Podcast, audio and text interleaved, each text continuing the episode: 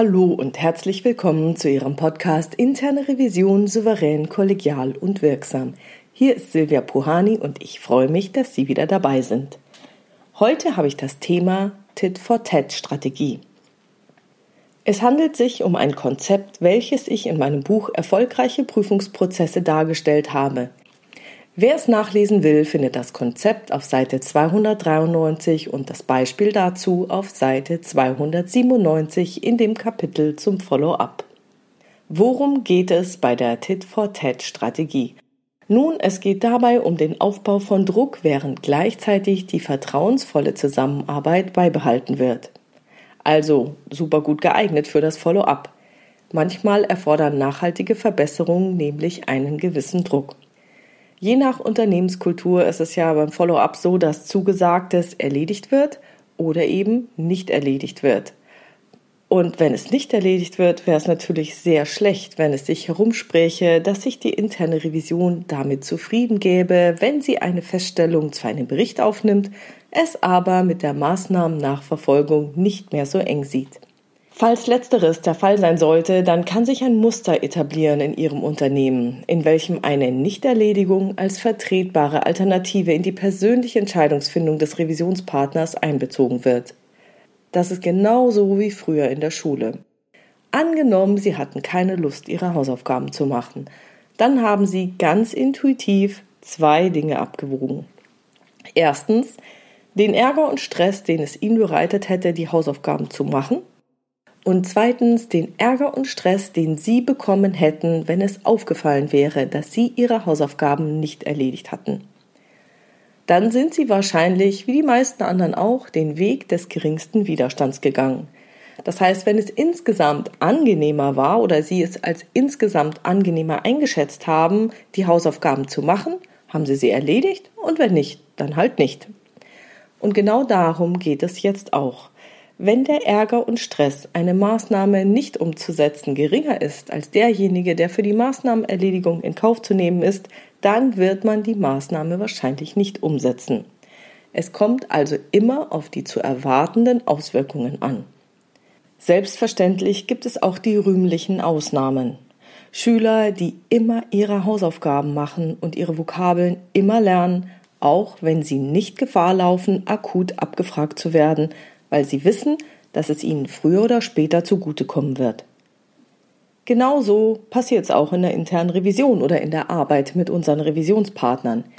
Es gibt Revisionspartner, die von sich aus daran interessiert sind, ihren Fachbereich möglichst gut aufzustellen und alles, was sie für sinnvoll oder notwendig erachten, von sich aus zu erledigen, ohne dass sie noch einmal extra darauf hingewiesen werden müssten.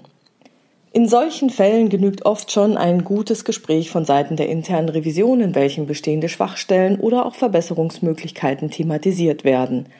Wenn Sie das während der Prüfung machen, können Sie bereits in der Schlussbesprechung hören, welche Aktivitäten bereits eingeleitet wurden.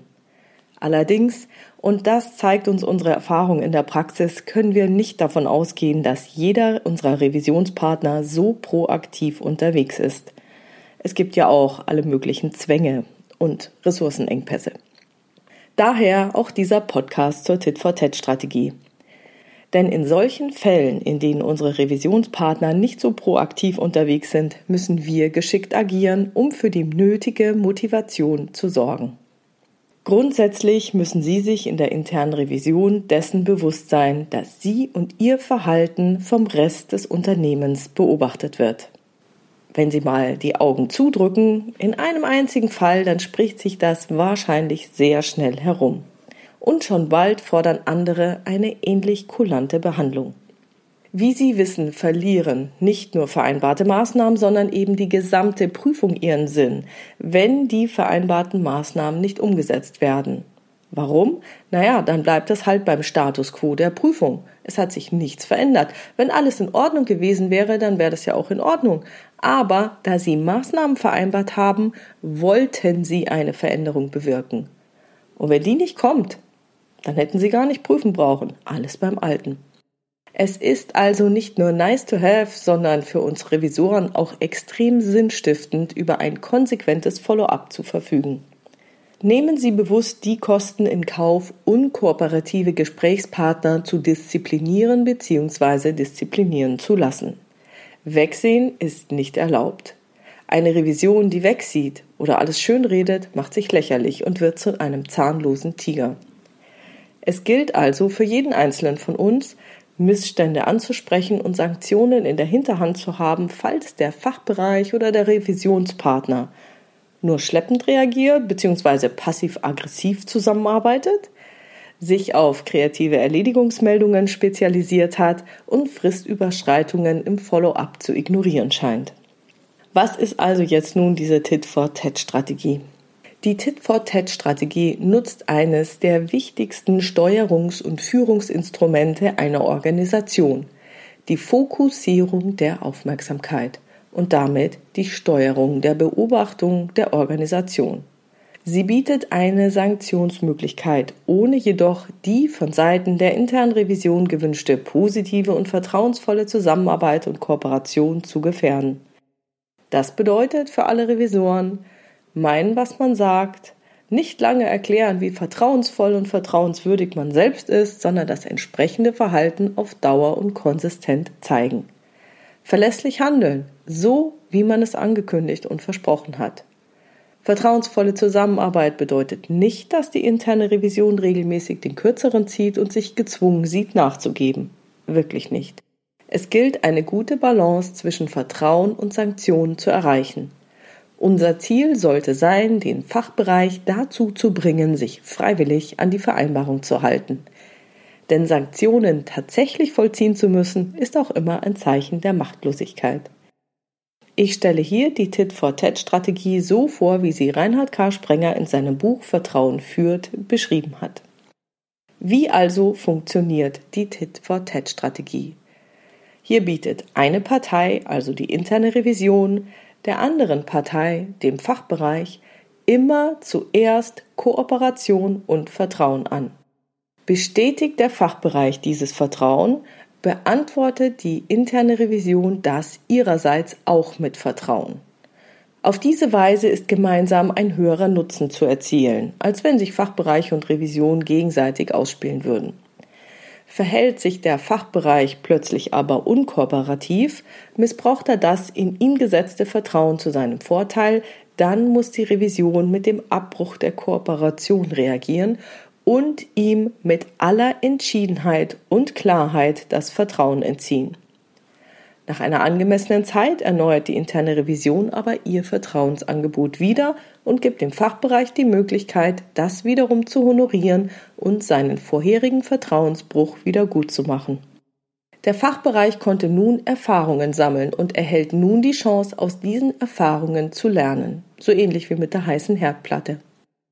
Die interne Revision sollte dieses Angebot nur noch einmal, jedoch kein drittes Mal mehr machen. Denn auch eine offene, klare Konfrontation kann Vertrauen schaffen, da sie berechenbar macht. Harmoniesucht und fehlende Sanktionsmöglichkeiten schwächen die Revision. Die Regelung lässt sich dann wie folgt zusammenfassen. Erstens, kooperieren Sie, bieten Sie immer zunächst Kooperation an. Fall A. Wenn die Kooperation erwidert wird, stellen Sie das Vertrauen auf Dauer. Fall B. Wenn nicht kooperiert wird, bestrafen Sie sofort und unnachsichtig. Diese Bestrafung muss spürbar sein.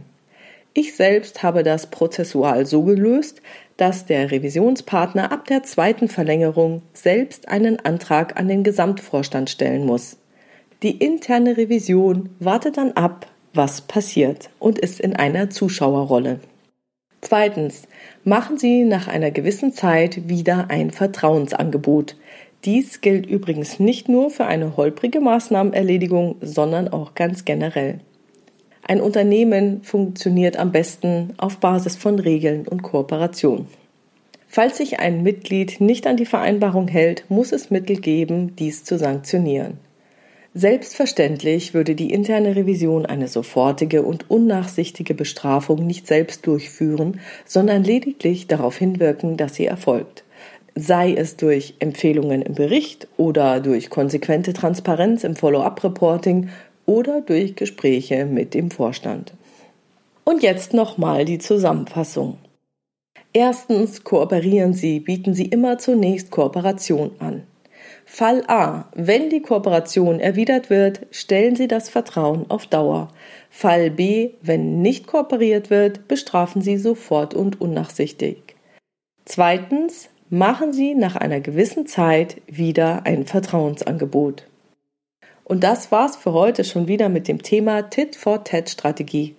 Ich wünsche Ihnen viel Spaß beim Ausprobieren und freue mich auf Ihre Rückmeldungen, die Sie gerne auf meiner Webpage oder in den Xing oder LinkedIn Gruppen interne Revision souverän, kollegial und wirksam bei diesem Podcast hinterlassen können. Ich freue mich von Ihnen zu hören. Wenn Sie eine Frage haben, die Sie in dem Podcast gerne beantwortet hätten, schreiben Sie mir entweder per Mail an info@puhani.com oder nutzen eines der Kontaktformulare auf meiner Webpage www.puhani.com.